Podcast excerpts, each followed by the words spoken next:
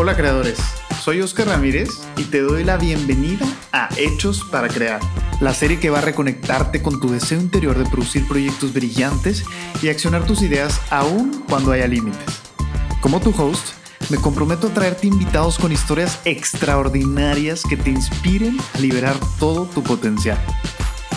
Este capítulo es parte de ocho capítulos especiales grabados desde el Parque Mississippi que titulamos Crear en el Parque.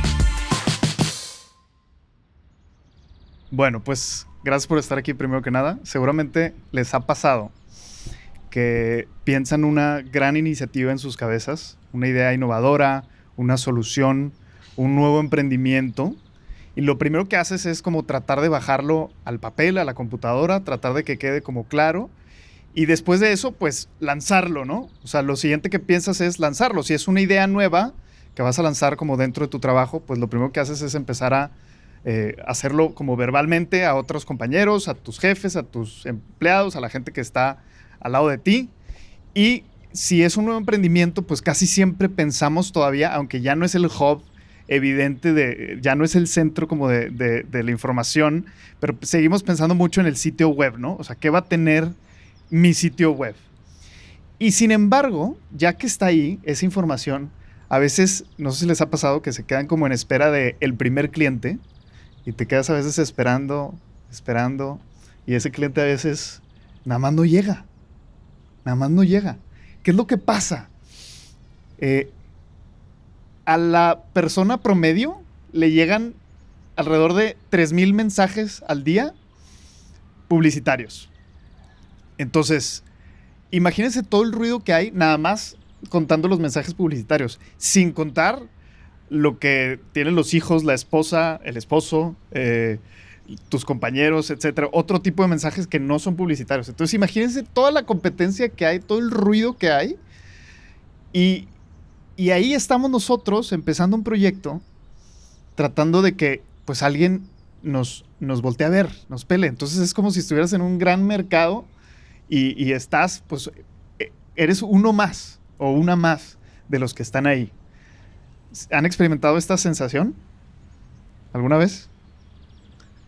Bueno, es súper común. A, nosotros, pues normalmente que estamos en este como ecosistema emprendedor, normalmente nos llegan eh, personas con, esa, con ese dolor, ¿no? O sea, ya le invertí muchísimo tiempo, dinero, esfuerzo a transformar mi mensaje en una página web, a transformar mi mensaje en una tarjeta de presentación o cualquier sea el canal que escojas y no está funcionando, no soy lo suficientemente claro, no estoy conectando con mi audiencia, algo está pasando. Entonces, es muy común, primero que nada, o sea, si, te ha pasado, si estás ahí en este momento, eh, primero, relax, o sea, creo que es algo súper, súper común, a todo mundo nos sucede.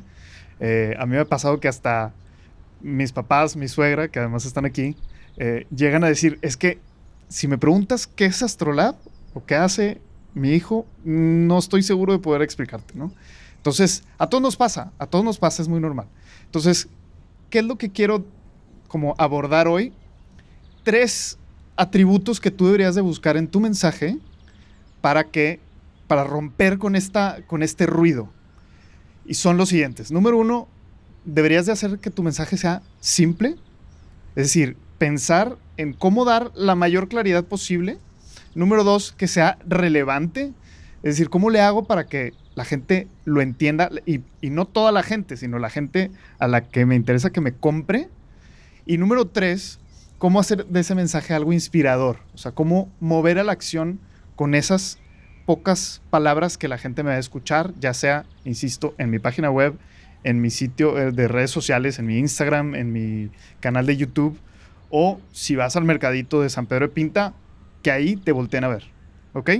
Y al final tenemos un invitado súper especial que va a complementar todo esto con toda su experiencia y con algunos eh, pues, secretos que, que nos trae por ahí. Entonces, bueno, número uno, que tu mensaje sea simple. Cuando piensas en un mensaje publicitario simple, ¿en qué marca piensas?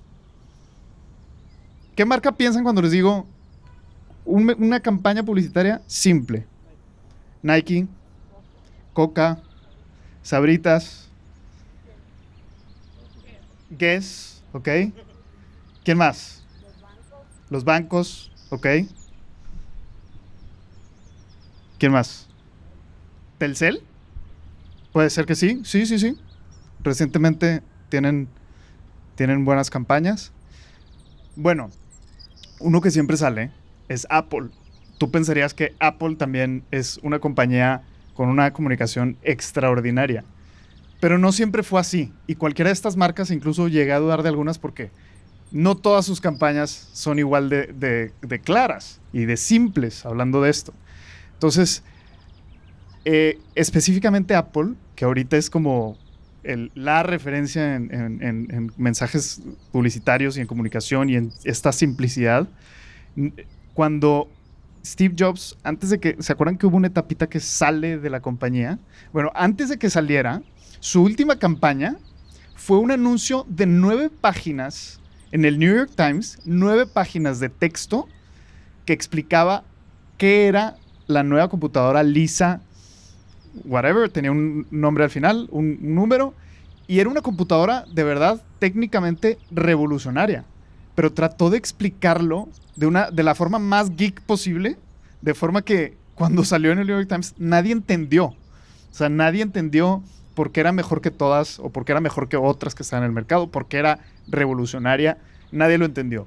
Y esto, entre otras cosas, fue el motivo por el que Steve Jobs termina saliendo de la compañía y luego sale y pasan una serie de cosas, entre ellas que Steve Jobs invierte en Pixar.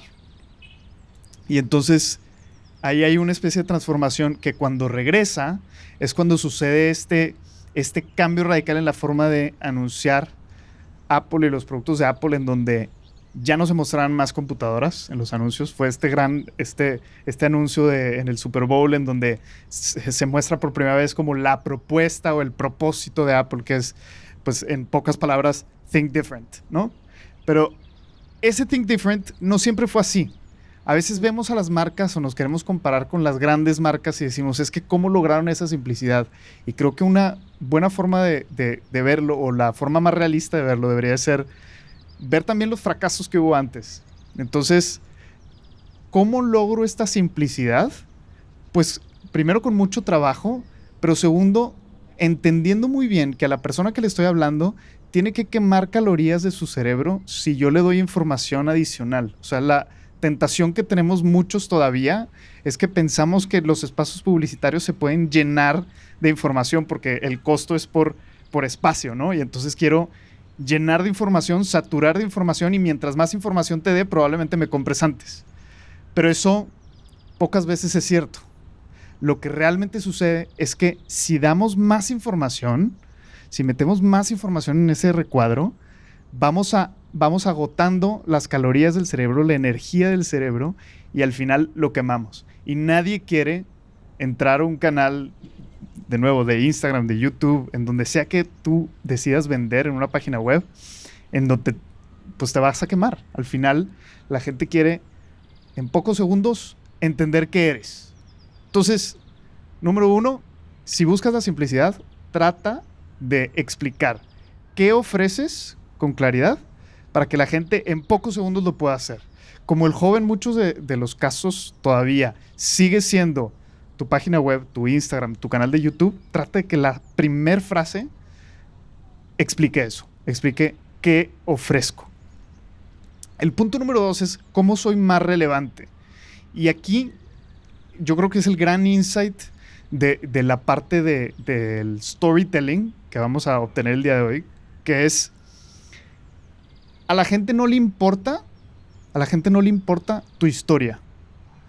Cuando tenemos, hay muchísima gente que te metes a su sitio web, a su página, a sus canales y te cuentan su historia. O sea, yo soy fulanito de tal y en 1900 y tanto eh, decidí o tuve una visualización, una cristalización de un sueño que era emprender mi proyecto de hacer fotografía en parques.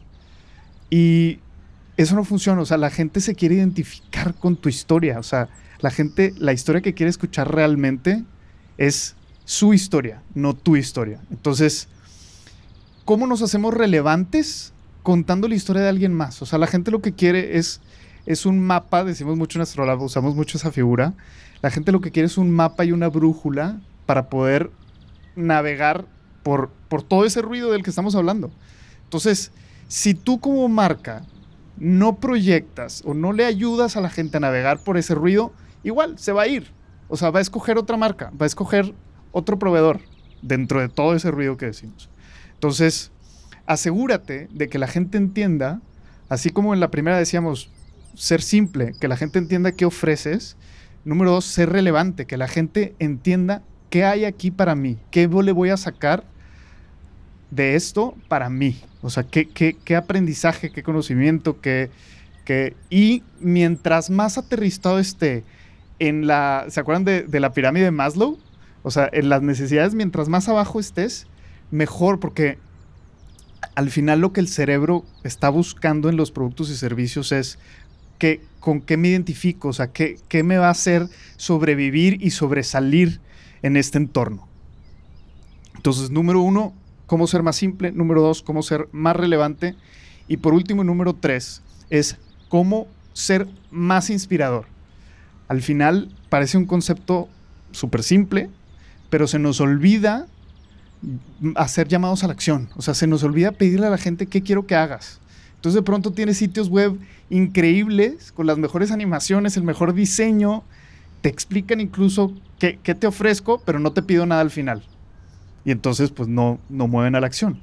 Entonces que no les dé miedo, que no nos dé miedo, invitar a la gente a algo. O sea, aunque sea muy simple, mejor si es muy simple, pídele un correo. Eh, pon tu número de teléfono y pídele que te llamen. Eh, o si tienes tienda en línea, pues invita a la gente a pasar por tu, tienda en línea, explorar el catálogo de productos y servicios que tienes. Eh, hay muchísimos frameworks para contar mejor la historia de tu marca, pero este que les quiero platicar hoy lo, lanzó Donald Miller. No sé si alguien lo ubique, pero Donald Miller es un marquetero que, que, da con el tema de las historias, crea este framework y dice que muchísima gente ha pasado por sus programas y, por sus talleres sobre cómo hacer la historia de tu marca y específicamente cuenta la historia de un fotógrafo que decía, bueno, yo tenía mi side hustle de fotografía y entonces yo trabajaba en un corporativo y en mis tiempos libres me gustaba como hobby tomar fotos. Eh, pero dice, pues ese era un negocito que yo tenía que nunca me iba a dar para vivir y entonces, aunque era mi sueño, como decidía, nunca decidí apostarle al 100 porque pues no estaba creciendo. Entonces dice, después de hacer este framework, de repasar estos siete pasos que ahorita les voy a contar, eh, ¿Qué pasó? Que yo me di cuenta que en mi portal yo hablaba de por qué me gusta la fotografía, lo que les decía ahorita, o sea, por qué me gusta a mí como fotógrafo la fotografía, por qué creo que es lo mejor que puedes hacer, es un gran hobby, es un hobby del que puedes monetizar, pero nunca te contaba qué hay de ahí para ti y, ni te invitaba a tomar mi taller. Entonces dice, después de, de hacer este framework y de hacer esos ajustes, dice que encontró un nicho que eran los papás con niños chiquitos que llevaban sus niños al parque y que no podían sacar buenas fotos porque no sabían tomar fotos. Y entonces ahora cambió un poco el mensaje en su página y decía, te voy a enseñar los trucos más fáciles para hacer, eh, para tomar las mejores fotos de tus hijos. Y eso era como la frase que venía al principio. Bueno, a partir de que hizo ese cambio, eh, creció, aumentó en ventas, vendió ese año 100 mil dólares en talleres y se pudo salir de su trabajo entonces para ahora sí poder dedicar todo su tiempo a ese negocio. Entonces, al final, este es un framework más. Hay mucho, o sea, si ustedes googlean story brand o brand storytelling o cómo hacer la historia de tu marca, van a encontrar muchísimos frameworks. Incluso mi tesis de maestría en el 2011 o 12 que me gradué eh, fue tratar de hacer una, metodología. No me funcionó. Este cuate en 2017, algunos años después, propone una metodología que, que funciona bien y entonces yo diría, búsquenla, o sea, les voy a dar ahorita la referencia, lo voy a postear cuando postee este contenido. Y la idea es trabajarlo. O sea, eh, la idea es dedicarle tiempo. Para lo que les va a servir sobre todo es para tener esa claridad mental que después se va a traducir en su canal de venta. Si venden todavía por teléfono, si venden todavía eh, como de forma muy tradicional, lo, lo van a encontrar muy útil. Y si venden a través de un canal digital, también, porque tener esta información en papel o en una presentación de PowerPoint clara les va a ayudar a lograr estos tres como atributos que, de los que hablamos hoy, ¿no? Que sea simple, que sea relevante y que tenga un llamado a la acción muy claro. Y este framework, que les digo, está disponible en el sitio de este cuate que se llama StoryBrand, tal cual.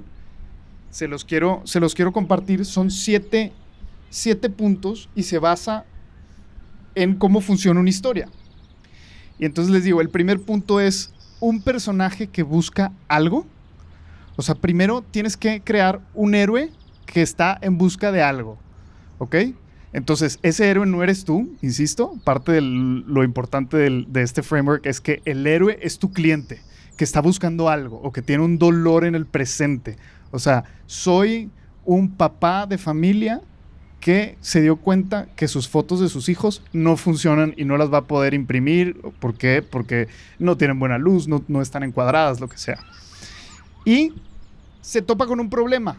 O sea, alguien o algo interrumpe su estabilidad inicial.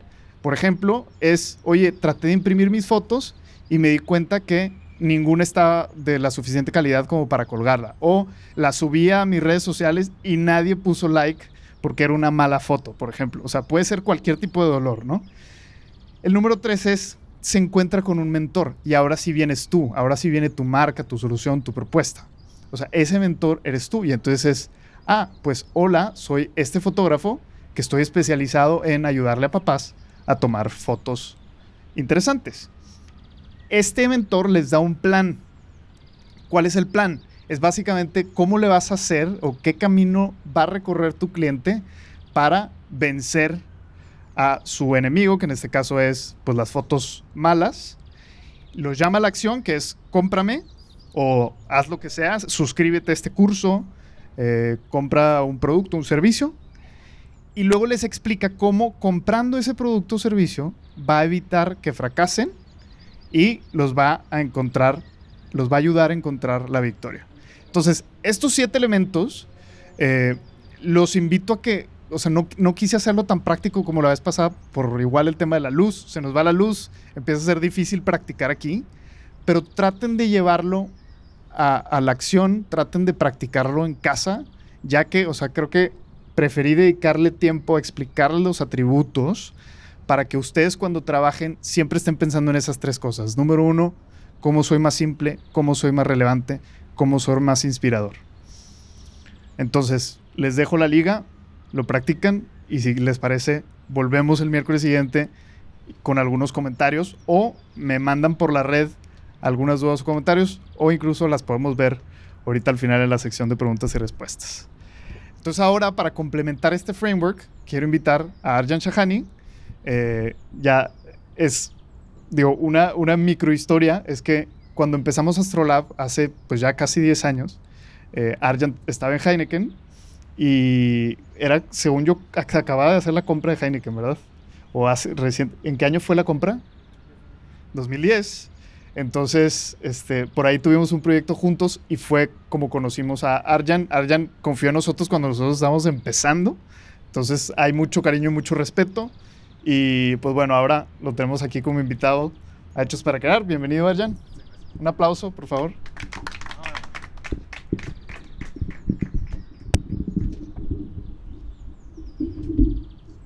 Gracias. Además te luciste con las aguas que... Ahorita nos llevan por aquí. ¿Ya está prendido o no? Listo. Listo, ya. Arjan, la primera pregunta que, que tengo para ti es, ¿quién es Arjan Shahan? Cuéntanos un poquito. Este, mm, bueno, antes de decirte eso, eh, un poquito de eco, pero antes de decirte quién soy yo, eh, normalmente comparto el escenario con cuatro o cinco personas. Ahorita estoy nada más contigo, entonces mi tendencia a agarrar micrófono va a ser alta. ten la tranquilidad, confianza y apertura de decirme ya cállate, ya hablaste mucho, porque claro. cuando hablo de estas cosas me puedo arrancar. Em, les platico muy brevemente eh, de quién soy. Este, creo que la, la frase que, que, mejor engloba es una frase de Forrest Gump que dice, I've worn lots of shoes. Este, he tenido la gran, gran suerte de ser muchas cosas. Eh, soy, eh, soy el producto de la globalización. Mi papá es de la India, por eso el, el nombre. Eh, mi mamá es mexicana, hippies ambos, crecidos en, en Inglaterra. Yo ya soy regiomontano por nacimiento, costeñito por adopción. Crecí en Manzanillo, Colima. Eh, fui chilango por un ratito, este, no muy agradable. Ya decía yo. y, he trabajado en, muchas cosas. Soy eh, por formación licenciado en Relaciones Internacionales con un MBA y mm, he trabajado en temas de comunicación, he trabajado en proyectos de promoción de Estado de Derecho eh, aquí en México. Me tocó un proyecto también muy bizarro de combatir la trata de personas en Ecuador y la explotación sexual en Ecuador. Em, entonces, eh, ese fue en, algún pasado. También he sido, he estado en áreas de comunicación, en recursos humanos y encontré mi pasión en la mercadotecnia, justamente en, Heineken. Eh, entonces, llevo un poquito más de 15 años trabajando en temas muy relacionados con mercadotecnia. Primero, eh, llevando marcas como Coors Light y, y, marca Heineken. Entonces, perdón si muchos de mis ejemplos y referencias sean del mundo de la cerveza. Ahí me Ahí me crié, aparte de que soy fan y, y, ha habido usuario. Este. Se vale. Entonces estuve un tiempo en Heineken, en donde encontré realmente mi, mi nicho en, en, el mundo de la mercadotecnia. Y después fui un rato startupero. Estuve en una firma de consultoría también llevando el área de, de marketing. Y ahora soy microempresario. Llevo este, desde enero como 100% dedicado a, a, mi agencia de, de marketing, Amore Marketing. Ya tenía eh, año y medio más o menos eh, e, trabajando en ese proyecto, pero era un side, un side hustle justamente. Este, soy papá, eh, soy feliz y fiel esposo y, aparte soy host de The Unprofessional Show, que es un show muy divertido que les recomiendo. Sí, váyanlo a ver, los que no conozcan Unprofessional. Pues es, es como medio comedia. Fíjate que el, el, el proyecto de The Unprofessional Show nació en la pandemia y nació como una manera de ventilar la frustración de estar metidos en la casa y como ese, ese mundo godín al que mucha gente estaba acostumbrada de repente se, este, se sacudió y se empezaron a platicar de, de temas profesionales desde un punto de vista y de una voz poco profesional. somos un grupo de, de, personalidades de diferentes disciplinas, eh, todos amigos, yo lo llamo como la peña futbolística del mundo godín. Sí, está, está muy padre porque, digo, yo conozco a varios de, de, ustedes en el mundo profesional y está padre como ver ese, ese lado no profesional, uh -huh. pero, pero muy divertido y, y, que definitivamente creo que han alegrado la vida de más de uno sí. en, en, pandemia. Entonces, bueno, y fíjate, ahorita que, que, que, mencionaste cómo nos conocimos, eh, tal vez no, no, sepas esto, pero eh, a Andrés de Astrolab lo conozco un poquito, de, un, un, poquito antes y un poquito diferente a lo, que, a lo que comentaste, pero te quiero platicar eso porque obviamente, ahorita que estamos hablando de, de, de las historias, la relevancia de una historia, la relevancia de un vínculo, de un vínculo emocional, en lo que a final de cuentas se ha vuelto una, como tú le llamas, una relación de respeto y mutua admiración eh, con, con, lo que ustedes hacen, lo que yo he estado haciendo. Eh, Andrés, cuando estaban ustedes maquinando estas ideas de cómo empezar eh, su emprendimiento, eh, uno de sus mejores amigos, eh, Gabriel Salinas, claro. Em, le recomendó hablar con mi papá. Este, y tuvo una sesión ahí como que de asesoría, coaching. Mi papá tiene una, una larga trayectoria como, como, empresario. Y entonces de ahí justamente es donde empieza el, el primer vínculo. Y después cuando eh, Andrés llega y se presenta conmigo por casualidad en Heineken, obviamente el nombre Shahani es bastante fácil de identificar y me menciona este vínculo. Nada más por tener esa, ese punto en común, ese entendimiento, fue mucho más fácil que nos sentáramos a platicar. Y, y eso te habla precisamente de, de, de cómo las emociones claro. y cómo más allá de lo funcional y el, y el business banter, este, pues a final de cuentas somos personas, ¿no? Y, y precisamente a través de, de, estos vínculos, a través de desatar estas emociones, cuando lo llevas eventualmente a tu producto o servicio y logras eh, embedir ese, ese sentimiento, esa emocionalidad, esa inspiración, es que realmente haces conexiones. Si no, cualquiera te puede vender un producto que hace algo, ¿no? Claro, sí, yo creo que seguimos como que con la idea en la cabeza y, y en las universidades, digamos, poco se enseña sobre ventas, la verdad. A mí me encantaría ver una carrera sobre ventas y no la hay. Si acaso tienes una clase durante la carrera de temas comerciales o de cómo vender. Y luego lo que hay y, los cursos que puedes encontrar afuera son de ya la metodología o el qué decir, cómo hacer tu script, cómo hacer tu guion. Y poco te hablan de esto, ¿no? O sea, de cómo hacer pues una relación de amistad de largo plazo, lo que sea. Y, creo que es súper este, relevante. Y, también te voy a decir, ahorita que decías, ve y busca la clase, y ahorita tú mencionaste una metodología. Em, yo creo que el, digo, todas las metodologías, todas las herramientas tienen su utilidad. Em, lo que tendríamos que realmente ejercer y, fortalecer y ejercitar es la capacidad de captar lo que me sirve de cada una de estas metodologías, porque son, son cookie cutters, ¿no? Y, cuando se hizo esta, esta metodología, se hizo pensando en una situación o en un tipo de producto o servicio específico eh, y probablemente lo que le funciona a uno no le funciona a otro. Este, ahorita tú comentabas acerca de, de, los call to actions, ¿no? Decía así, eh, pues es muy diferente si tú lo que quieres es que alguien llegue a tu website y compre un chicle.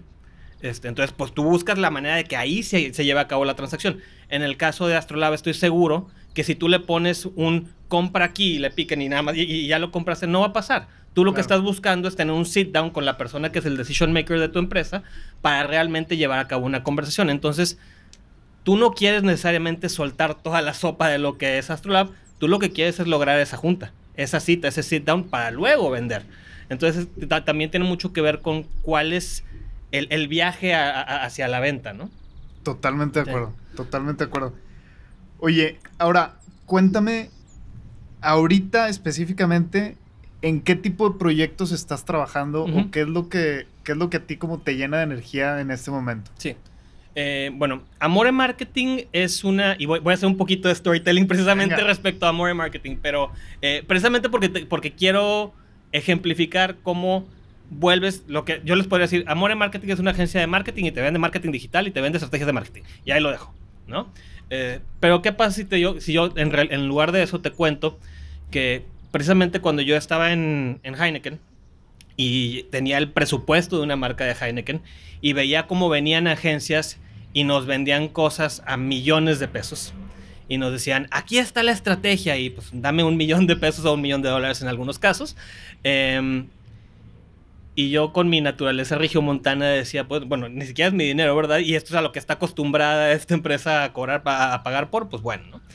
Pero yo me empecé a dar cuenta que a final de cuentas lo que empresas como Heineken, FEMSA, Coca-Cola, etcétera, muchas veces están pagando, y no es que esté mal, simplemente esa es la naturaleza de su negocio, su industria, su segmento y su nivel este, de cartera. Em, están pagando, número uno, el nombre y prestigio de una agencia eh, multimillonaria. Número dos, están pagando que hay una vitrina llena de todos los premios de Cannes este, que esa agencia ganó. Y entonces eso es bien importante porque seguramente eso significa que la, agencia es buena. Y número tres, están pagando la renta de un penthouse en, un edificio en Santa, Fe. Em, y a final de cuentas lo que están obteniendo es una muy creativa y muy buena manera de envolver un producto que en realidad tiene otro valor económico. Entonces, de esa experiencia, de estar viendo cómo les picaban los ojos a, muchas de estas empresas, dije, bueno, eh, ya estuve de ese lado, ya estuve como cliente. A mí me encantaría que, esta, que, todas las metodologías, que todas las herramientas, que toda la calidad de campañas que estas agencias eh, multimillonarias internacionales tienen, estuviera el acceso de marcas que no necesariamente tienen esa cartera. Entonces nos dimos a la tarea de generar versiones lean de, todo esto que estaban vendiendo. Y eso es lo que está mucho detrás de, la mística de, de Amore Marketing, ¿no? Em, ¿Y quién les compra? O sea, ¿les estás vendiendo a esas mismas compañías o les estás vendiendo a otro tipo? Mira, eh, nuestro enfoque prioritario es la pequeña y mediana empresa actualmente, precisamente porque... Eh, es, la misión de, ¿no? Es llevar esta calidad a estas empresas que normalmente estarían acostumbradas a esto es lo que hago, entonces esto es lo que tengo que decir. ¿No? O sea, ese es el... Y, que me lo escuchen como tú decías, que me lo, en un solo post me entiendan todo, porque obviamente pues no están acostumbrados y no tienen el acceso a entender mucho de, la manera un poquito más artística de, generar el marketing, ¿no? Eh, a mí me apasiona la estrategia de marketing, a mí me apasiona la, creatividad, las campañas publicitarias, es lo que más disfruto de. En, en Amore Marketing tenemos un abanico pleno, más, amplio de servicios, pero si me preguntas qué es lo que a, ti te mueve, a mí me mueve poder eh, atender una necesidad de queremos hacer un nuevo spot publicitario. Este, no tenemos idea, no tenemos esa idea creativa, ayúdanos, ¿no? Em, siendo completamente honestos, es lo que es uno de los productos más caros, entonces de lo que menos hemos hecho en los últimos dos años. Em, pero a final de cuentas, eh, la otra parte, el, ayudarles a, las, a las nuevas marcas y las nuevas empresas a entender la arquitectura de su marca, a entender cómo deberían de hablar, cuáles son esos mensajes que deberían de estar construyendo, más allá de soy café y sé rico, este, pues cómo le hago para que realmente les doy ese plus, ¿no? Y, de hecho de ese, de ese concepto de dar ese plus, es que nace el nombre de Amore Marketing. Amore Marketing, por una parte está Amore a, raíz de la pasión y el amor con el que nos evocamos a nuestros clientes y a lo que hacemos, pero también es un juego de palabras de A More. Eh, Amore, Amore, eh, un poquito más, un plus eh, somos de esta mentalidad de me contrataste para que te haga A, te voy, a, te voy a encontrar A y si se viene también B y C y te lo puedo dar, con mucho gusto lo voy a hacer. Voy a ayudarte a crecer tu negocio, a vincular con otros, etc. Súper. Sí, me sonó de alguna forma a, Love Brands. Ves que de alguna forma se habla de estas marcas que como generan... Que la este gente ama. Que la gente ama. pero, pero sí, no había visto ese otro, ese otro significado. Y hace mucho sentido.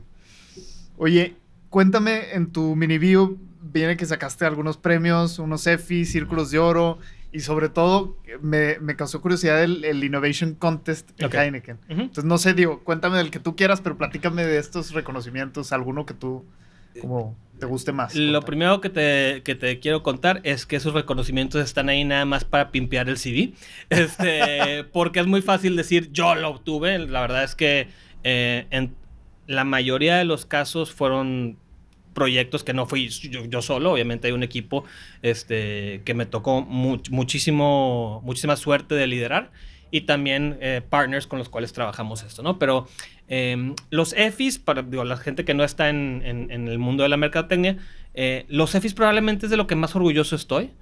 Porque a diferencia de un Canes, un Canes, un León de Canes te premia una gran idea creativa que sacudió al mundo y demás, ¿no? Entonces, este, por decirte algo, te hace falta ver más backs de, Tecate, se ganó un Canes. Em, los EFIs lo que premian es la eficiencia publicitaria. Es decir, lo que tú querías comunicar se comunicó y aparte convirtió en venta. O sea, si, si te hace falta ver más backs, no hubiera vendido una sola Tecate como que ya se hubiera sacado el Canes porque, eh, porque es una idea fenomenal y tuvo una ejecución increíble y tomó muchos, este, muchas pelotas este, aventarse esa, esa campaña en su momento porque nunca habían invertido tanto. Eh, pero bueno, eh, mide otras cosas. A mí me, me, gusta mucho más el haber sido premiado por el hecho de que mis campañas funcionaron. Oye, simple, relevante, inspirador. me gusta el EFI también entonces. Sí, esos son los EFIs. Círculo de Oro es de, es de creatividad e innovación. Ok. Em, ¿Tiene algo que ver con el Golden Circle o no? Sí, sí. Ah, tal cual. Tal cual. Ah, con el Golden Circle de, Design. No, no, no, nada que ver. Nada que ver. No, no. Este, lo que pasa es que el Círculo de Oro es un premio que se entrega en México y también a nivel global. Entonces, en inglés es Golden Circle, pero no, tiene nada que ver con Start with Why ni, ni nada por el estilo. No, este, son premios de, creatividad e innovación. Y uno de esos que, que, la verdad es que me divierte mucho platicarlo porque en su momento fue súper innovador y ahora lo tenemos todos. Aquí hay varios de ellos, pero hicimos una campaña en Heineken de consumo responsable que se llamaba The Dance More Experiment. Y un poquito de qué se trataba esa campaña era em, el mensaje que queríamos eh, darle a la gente era, si tú sales a, divertirte una noche y te la pasas en el bar abusando del alcohol, tu noche se va a terminar más temprano porque vas a llegar a un punto en el que pues estás ahogado, no disfrutaste la fiesta y demás. Entonces de Dance More Experiment lo que hicimos fue que reunimos a 500 personas, en su momento fue innovador y súper revolucionario, les pusimos unas pulseras que medían el movimiento, ahora cualquier wearable, este, pero en su momento fue, fue wow. Y entonces lo que se ve en la campaña es justamente cómo va pasando la noche y la gente que menos estuvo bailando, menos movimiento estuvo registrando, estuvo más pegada al bar entonces no lo invitábamos a que siguiera la fiesta. Y entonces empiezas en un, en un bar con unos DJs locales, luego eh, de repente se apagaba la luz y eh, se, te, daba una notificación en tu teléfono de tú si podías pasar al siguiente nivel. Eh, y eventualmente, y así sucesivamente, eventualmente terminamos con 100 personas en la azotea de, del edificio de SRE ahí en Ciudad de México, en un concierto privado de Paul Oakenfold. Y entonces eh, decíamos que el amanecer pertenece a los consumidores responsables y pudiste alargar la fiesta, ¿no? entonces, e, e, esa idea, la verdad es que en su momento eh, fue revolucionaria. Ahorita, pues, cualquier iPhone te mide movimiento y cualquier wearable, pero estuvo muy padre. Y el Innovation Challenge, el Heineken Idea Contest, em, fue un proyecto muy padre que era, ya sabes, eh, de, estas dinámicas internas de, de, todo el grupo, en donde tú presentabas ideas de cómo mejorar el producto o servicio de Heineken. Em, y en mi caso trabajé con un equipo internacional en donde generamos un, nuevo empaque. En la cerveza prácticamente existe la botella y la lata. La botella es más premium, es más elegante, es más pesada, es menos práctica, es más, se tarda más en enfriar. La lata es mucho más práctica para ciertas ocasiones como las albercas, la playa, pues es la, la que es de ley por el vidrio. Y nosotros creamos un híbrido que se llama Hybrid, que utiliza un material que eh, en su momento era experimental, que es como el PET, pero eh, basado en azúcar, no en petróleo. Y era una lata botella. Este, eso fue. Y, nos ganamos el, campeonato mundial. Ese proyecto está todavía en, em, en The Works. Eventualmente saldrá al mercado. Pero de esa idea que fue hace años, pues ahí sigue en el, el laboratorio. sigue Creciendo. Así es. Qué padre, qué chido. Me, me gustó mucho lo, del, lo de la campaña que propusieron. Creo que hace mucho sentido. Y, y, lo del Golden Circle te lo preguntaba porque algunos la usan como estructura también para contar la historia de la marca a partir del propósito. se vale.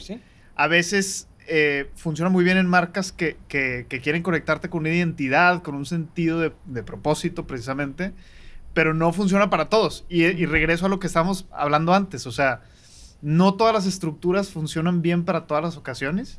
Entonces, creo que es importante que si le vas a entrar a experimentar con estructuras, pienses muy bien en quién es tu audiencia y cuál es la, ocasión de compra, como decía Arya, ¿no? O sea, no es lo mismo vender un chicle a vender un proyecto de consultoría. Fíjate que lo... Y, ahorita que estabas dando, dando la introducción, me acordé mucho de esto que hablabas acerca de conocer a tu audiencia, ¿no? Em, y hablaba acerca, tengo esta idea y la quiero compartir. Y tienes esa pasión porque esa idea viene de ti. Y esa idea te apasionó a ti y te motiva a ti con todos los vicios y todas las, y todas las este, maneras que tú crees. Y por eso es que la, que, la, que la traes tan, tan aferrada a ti. Y de repente estabas hablando precisamente de este fotógrafo y dices, mi sitio, mi mensaje, mi, mi, mi, mi, mi, mi, mi, mi. Pues sí, pero pues entonces véndete a ti mismo, ¿verdad? Este, What's in it for me, decimos mucho, ¿no? O sea. Ahorita que hablabas de, de, de, Simon Sinek, yo creo que lo que sí puedes rescatar en ese preguntarte start with why, pero why for them. O sea, no porque es relevante para ti. Eso, qué padre. Y, y, eso se va a transmitir cuando vayas y lo vendas. Cuando, cuando te escuchen y cuando se sienten a platicar contigo, se va a transmitir porque lo traes ahí. Pero si no estás pensando en la dolencia del, del, consumidor final, o incluso a veces ni siquiera del consumidor final, también dependiendo del, del producto o servicio, uno de los, de, los graves errores muchas veces es pensar nada más en el consumidor. También hay que pensar en el shopper.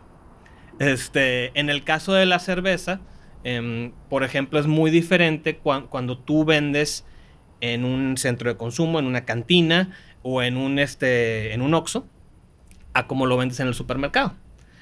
Y en el supermercado tienes que pensar en quién está yendo a comprar y con qué se está topando. Y, por ejemplo, cuando haces promociones cruzadas en un supermercado, tienes que pensar, a ver, la persona que, va, que, está yendo de compras, ¿quién, quién o quiénes son? Y, generar los diferentes buyer personas, ¿no? Y algunos de ellos sí son el consumidor target y otros no.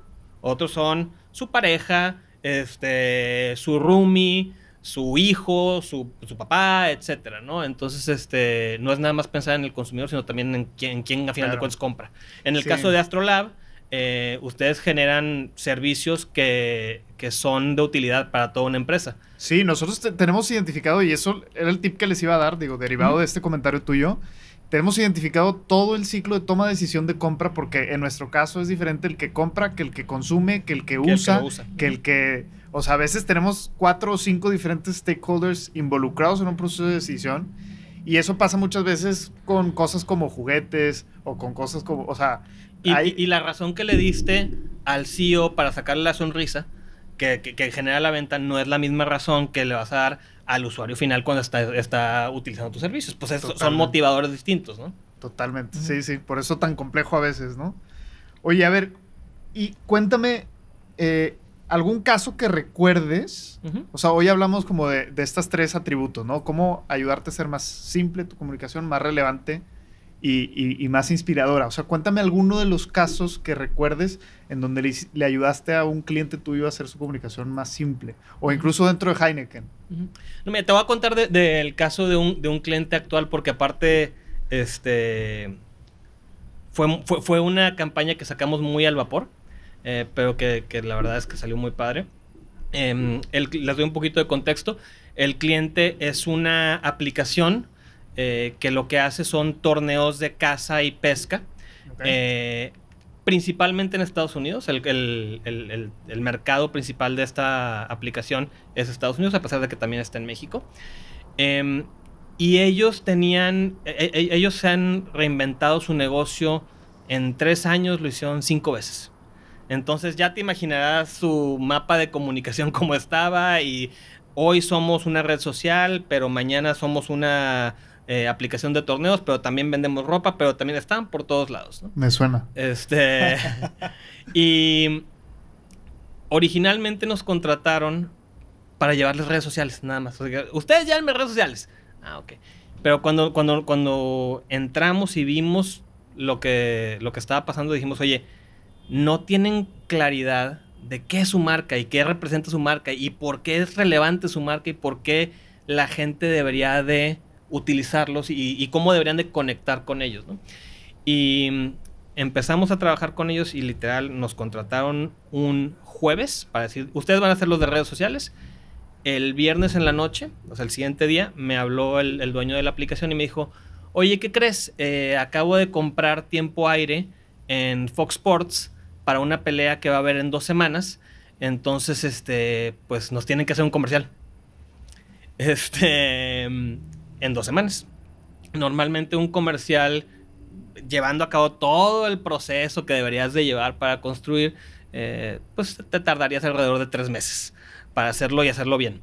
Em, pero justo había pasado que como nos acababan de contratar, nos habían platicado con esa pasión que le era muy relevante al dueño, qué significaba para ellos la marca. Entonces nada más agarramos eso y dijimos, ok, si eso significa para ellos, qué significa para los usuarios finales, lo volteamos, hicimos un ejercicio express para encontrar esas fibras eh, sensibles y generamos una pieza eh, muy padre porque aparte, como el mercado principal era estadounidense, tenía que verse como que era filmado en Estados Unidos. Ninguna casa productora en Estados Unidos me aceptó eh, trabajar un comercial en, dos semanas. Entonces nos tuvimos que ver creativos, contratamos a unos amigos con los que también habíamos trabajado anteriormente en, Heineken y encontramos una quinta en Villa de Santiago que tenía una casita americana. Este, Y ahí truqueamos que era en Estados Unidos y ahora pues tenía que ser en inglés, ¿no? Entonces encuentra eh, actores que hablen en inglés. Un niño, la, historia la, la, escribí en 20 minutos en la regadera. Este, y, encontramos, eh, en, ahora sí que fue eh, con, mentalidad de, de startupero, ¿no? ¿A quién conoces? Este, ¿Cómo nos movemos? Todo salió por, por relaciones personales. Em, el actor principal de esa pieza es un actor asasasazo que se apellida Shakani. Este, y, que tengo la gran suerte de que habla perfectamente inglés, el niño. Em, y lo que hicimos fue una, una pieza que el, mensaje principal es que a través de Hafaspot estás logrando conectar generaciones y, crear legados. ¿sí? Este, la campaña, si les, cuento el comercial un poquito, la campaña empieza con un niño que está sentado en un porche eh, de esta casa americana y está jugando con un celular como muchos de sus niños seguramente lo hacen y está eh, eh, con audífonos comunicándose con sus amiguitos a través del juego. Y le está diciendo, te voy a ganar y demás, ¿no? Sale el papá con su gear para ir a pescar y le pregunta, ¿estás listo para volver a ganar? Y el niño se despide de sus amigos, le dice, amigos, pues me tengo que ir, eh, me voy a ir a Hafaspot, que es la, marca con la que está. Eh, se, despide de ellos, se cambia de aplicación y abre la aplicación este, de Hafaspot, se para y se va con, con su papá a pescar. Y eso puede, ahorita que se lo relato, ah, bueno, pues está bastante simple, pero lo que está detrás de eso, fíjate, todas las emociones que puede evocar, el hecho de que a final de cuentas la pesca es, una, es, un deporte o una actividad que genera conexiones entre padre e hijo, pero que la tecnología está volviéndose una barrera en la familia, eh, porque el niño está jugando con sus amigos en lugar de estar eh, platicando con el papá. Y generalmente en, estas, en estos gaps generacionales, el, el, papá pues no está tan conectado con... Si a mí me preguntas cómo se juega Roblox y Minecraft y demás, yo me mareo. Eh, pero a través de Hafaspot es, es, este punto de encuentro. Y entonces ellos utilizan esta aplicación para generar ese, ese bond emocional y se van juntos a pescar. ¿no? Entonces, eh, una historia muy, muy simple, ¿no? Eh, pero, pero logras todo eso, y, pero tienes que pensar en qué, en qué es lo que quieres construir, porque yo te podría haber dicho, el niño está en el porche y se va con el papá a pescar. Ah, ok. Pero ya que lo ves, y obviamente, y hay otro elemento ahorita que habla acerca de los formatos. Hay otro elemento clave, clave, clave en, dar un mensaje que es, eh, a final de cuentas, somos seres de cinco sentidos. Entonces, si pudieras hacer una campaña publicitaria, hacer que oliera, ojalá que lo hagas. Este, si no puedes, que lo escuche, que lo vea, que lo sienta, que, o sea, que lo razone. Entonces la música también juega un rol muy importante en todo esto que haces para conectar y generar vínculos emocionales. Sí, creo que trabajas en una parte como muy, muy padre de la, de la publicidad, que es como literal hacer anuncios. O sea, creo que es donde puedes, te permites hacer muchas cosas. Sí. Eh, cuéntame y además, bueno, el ejemplo es muy bueno porque además incluye, o sea, esta parte simple, relevante y un llamado a la acción claro. Entonces me, gustó como para las tres.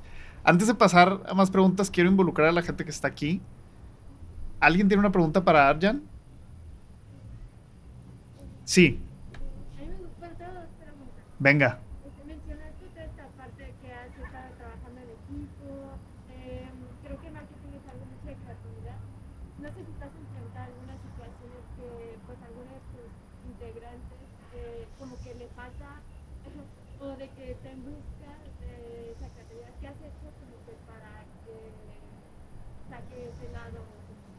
Ok. Déjame la repito para, para los que la van a escuchar después. O sea, ¿qué has hecho con alguien de tu equipo? Y dime si, entendí bien. ¿Qué has hecho con alguien de tu equipo con, el, con él o la que ves que de repente como que le falta potenciar un poco su, su cerebro creativo?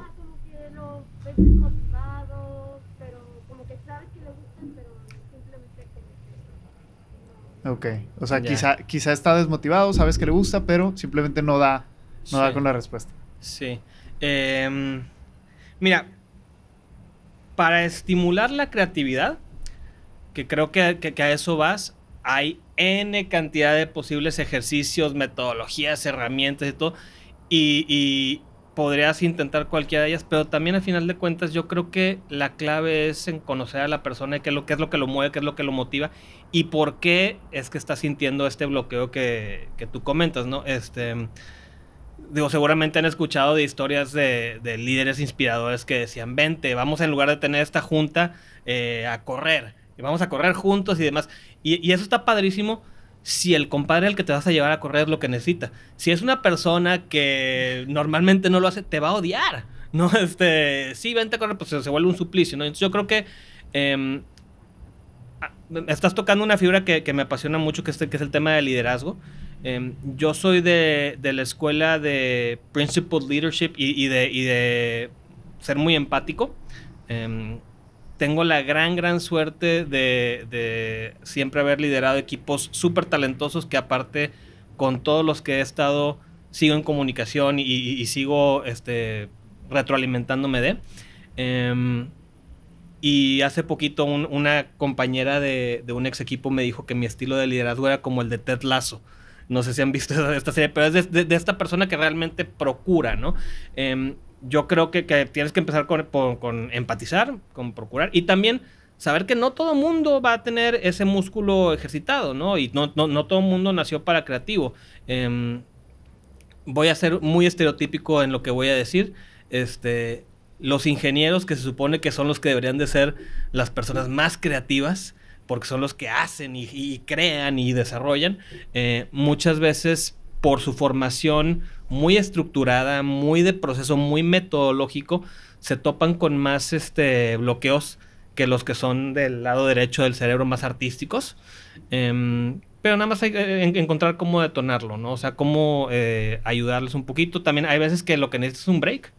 Hay gente que de repente está en burnout y lo, que, lo único que necesita es vete dos semanas. Este, a mí me funciona mucho eh, mis campañas más creativas que, he hecho. Ahorita te comenté, estaba en la regadera. A mí me sirve mucho la presión. Eh, yo soy de los que si me dices... No, si, si me dices tienes tres meses para generar la idea creativa, probablemente te lo voy a hacer un día antes. Eh, si me dices lo necesitamos para dentro de dos semanas, me va a salir en 20 minutos. Em, a mí me sirve mucho también correr. O sea, salir a correr y precisamente cuando salgo a correr es, cuando es mi me time y es cuando genero creatividad. Hay quien le sirve la meditación, este, hay quien le sirve tener un proceso creativo estructurado, ¿no? Que dice, pues voy a empezar con el brainstorming y luego de, la, de, de, estas voy a sacar la idea más ridícula y de la idea más ridícula voy a aplicar la estrategia de trampolín. Este, pues en realidad es muy caso por caso. No sé si nada más te toreé o, o si te di algo de valor. ¿Sí? Invítalo también o invítalo a que escuches Shows para crear. Oye, porque además, retando un poco, eh, aquí creemos que todos tienen, tienen esa capacidad para crear, simplemente que está dormida en algunos. Es, que como te decía, la creatividad es un músculo. O sea, yo no soy el, el que nació creativo y le, le, picaron el botón y de repente se volvió el gran estratega de la, de la creatividad. No, o sea, todos tenemos la capacidad. Lo que pasa es que si de mis 42 años de vida nunca me lo han estimulado, pues es más difícil a que si desde chiquito este, me estuvieron diciendo que podía estimular esto, ¿no? Me acuerdo de... Hay un libro buenísimo, se llama Gordon McKinsey, si mal no recuerdo el, autor, eh, se llama Orbiting the Giant Hairball. Este, em, y él cuenta, habla precisamente de procesos creativos y de cómo él eh, pudo pasar N cantidad de años en Hallmark básicamente perdiendo el tiempo, este, creando un eh, puesto ficticio y demás, pero el, libro empieza diciendo que a final de cuentas, cuando somos chiquitos, todos somos artistas. Este, todos, cuando nos pusieron una hoja, una hoja de papel y, una crayola, hicimos algo y dijimos, esto es nuestra obra de arte, ¿no? Eh, y conforme fuimos creciendo, por estímulos sociales, por el miedo a me van a juzgar, por el hecho de que de repente, oye, yo no tengo esta capacidad motriz y el trabajo fino, dejamos de ser artistas. ¿Por qué? O sea, a final de cuentas, eh, el potencial estaba ahí y de hecho cuando todos hicimos ese primer dibujo probablemente era muy similar en calidad. Eh, y a, otros, algunos sí nos lo siguieron fomentando y lo seguimos trabajando y otros nunca volvimos a, a recoger la crayola. Y no significa que cuando tengamos 40 años no podemos volver a recoger pero nos va a costar más trabajo. 100% de acuerdo. ¿Alguna otra pregunta? A ver, sí, para darle oportunidad a, alguien más. ¿De este lado? Fíjate que precisamente en la mañana mi esposa y yo veíamos el anuncio de Blue Willis de que el sabor que se juega. Por alguna causa nosotros tuvimos este conocimiento de que Sí. Pasaron las primeras, antes de que sacara, la publicidad. Bueno, yo lo tenía en mi celular. Uh Y mi esposa me decía, oye, ¿qué necesidad de pagar 10 millones de dólares este, para anunciar una cerveza que todo el mundo toma? Y yo le decía, seguramente hay un mercado que se necesita, necesita este, y Blue Willis a ser la imagen de ese mercado que así cuando también eh, yo ya había platicado de cuando fue eh, la campaña con The Bucks, Ajá, de Sylvester Stallone. este, también había un mercado que había que, ganar ahí, ¿no? contra otra marca. Entonces, ¿tú qué piensas de eso? De ese tema, de gastar tantos millones de dólares en un actor que sea la imagen de, de tu campaña.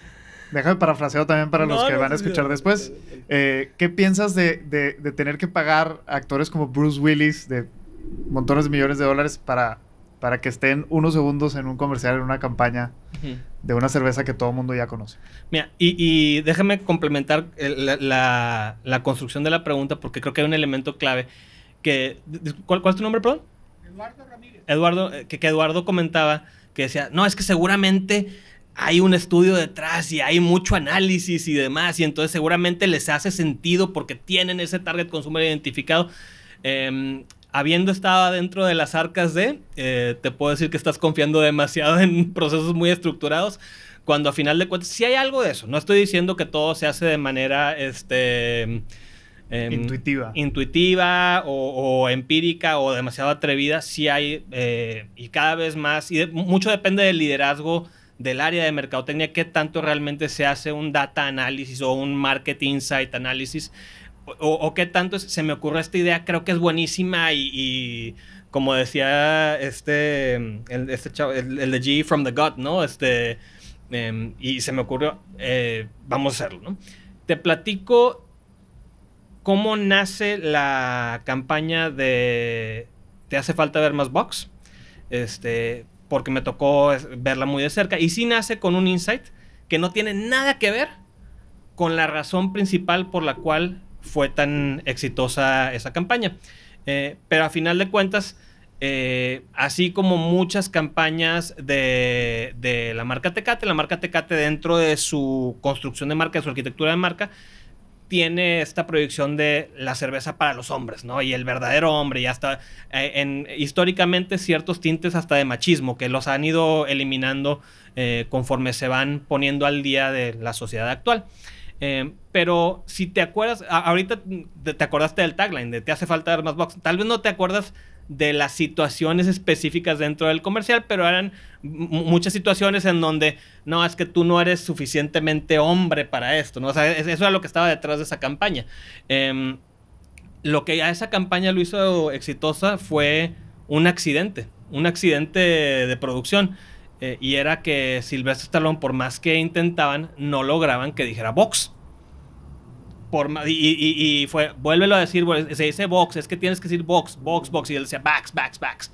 Este, de hecho, yo vi eh, versiones de ese comercial en donde para que no sonara tan mal, utilizaron la voz de otra persona justo cuando decía box. Pero le hicieron tan mal el, doblaje que se das cuenta que decía, te hace falta ver más box. ¿no? O sea, se, se notaba el brinco.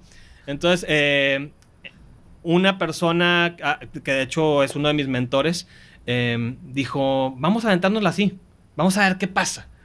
Y de ese accidente se generó precisamente por la cosmogonía mexicana del- de la comedia y la burla y el sarcasmo, se generó el fenómeno mundial de te hace falta ver más backs, ¿no? Em, ahorita conectando eso con lo que ahorita estás viendo en, en Bruce Willis y lo que voy a decir lo digo con muchísimo respeto, este, porque obviamente yo ya no estoy ahí adentro, yo no sé qué procesos se llevaron eh, para lanzar esta campaña. Pero si, me preguntas mi opinión muy personal, eh, la campaña de Bruce Willis creo que es más seguir una inercia de le pegamos y le pegamos súper bien con lo de Sylvester Stallone, entonces también nos va a funcionar con, con, Bruce Willis. Y si nos gastamos ya este, un millón de dólares con, eh, con Sylvester Stallone, pues lo tenemos que hacer y somos una marca suficientemente grande para hacerlo. Ahora, eh, respecto al gastar esa cantidad de dinero, hay, aparte de, de- de la guerra por el sabor y la guerra por, eh, ahora sí que llamar la atención y que la gente, que, que de- despierte ciertas emociones, también hay una guerra por autoridad. En el mundo de la cerveza, ahorita prácticamente hay un gran rey y está el segundo jugador que es Heineken, ¿no? Eh, y entonces el poder mostrar este nivel de autoridad de yo soy esta marca tan seria, tan grande, que puede traerse a, a estas figuras, significa algo para la empresa y para la marca. Soy una marca fuerte, soy una marca grande. Que si se justifica la cantidad de dinero que le habrán pagado al señor Bruce Willis por hacer una campaña que si me preguntas a mí no tiene ni messaging, ni lógica, ni conecta, este, es otra cosa. Em, pero, pero es mi, opinión personal, muy de fuera y lo digo de verdad con muchísimo respeto porque no... Si, si todas las campañas, si se hacen bien, tienen detrás un, un, documento base que te dice, mira, este es el big idea, este es el objetivo y por eso vamos a hacer esto y esto y esto y demás. O sea, hay un, hay un sustento. El sustento de la de Te hace falta ver más box y lo vi, el de Bruce Willis no. Bueno, pues se nos hizo más noche que siempre. Cada vez se está oscureciendo más temprano. ¿Me dejaste hablar? Te dije que me interrumpieras. No, no, no. Muchas gracias. Creo que estuvo bien interesante. Tocamos varios temas muy diversos. Este capítulo, como siempre, va a estar disponible la próxima semana, el martes, en YouTube y Spotify. Ok. Eh, y a partir del viernes vamos a estar sacando algunos pequeños clips para que sigan aquí. Las preguntas que quedaron pendientes, igual ahorita tendremos algún momento de conversación ya más informal fuera del episodio. Mil gracias por aventarse, a pesar de que es día feriado, a pesar de que es el grito ahorita, como quiera, ahorita todavía hay chance de, irse a celebrar. Eh, nos vemos el próximo miércoles. Ya cerramos, nos quedan dos episodios en el parque, nada más. El último va a haber bocadillos eh, aquí vamos a hacer una especie de pues mini festejo del último episodio en el parque. Y también estoy tratando de conseguir eh, algunos premiecillos más. Quédense conectados para, para más información sobre estos. Mil gracias y nos vemos a la próxima. Gracias. Esto fue todo por hoy. Te agradezco por ser parte de esta serie. Recuerda suscribirte a nuestro canal de YouTube Hechos para Crear y dale seguir si estás en Spotify. Recuerda que siempre puedes compartir en Instagram etiquetando a tu host Oscar Manuel. Muchísimas gracias y hasta la próxima. El guion, la investigación de este capítulo fue realizado por mí, Oscar Ramírez. La producción de este programa está a cargo de Raúl Muñoz, postproducción y montaje audiovisual por Daniela Leo, diseño sonoro y audio por Mauricio Mendoza.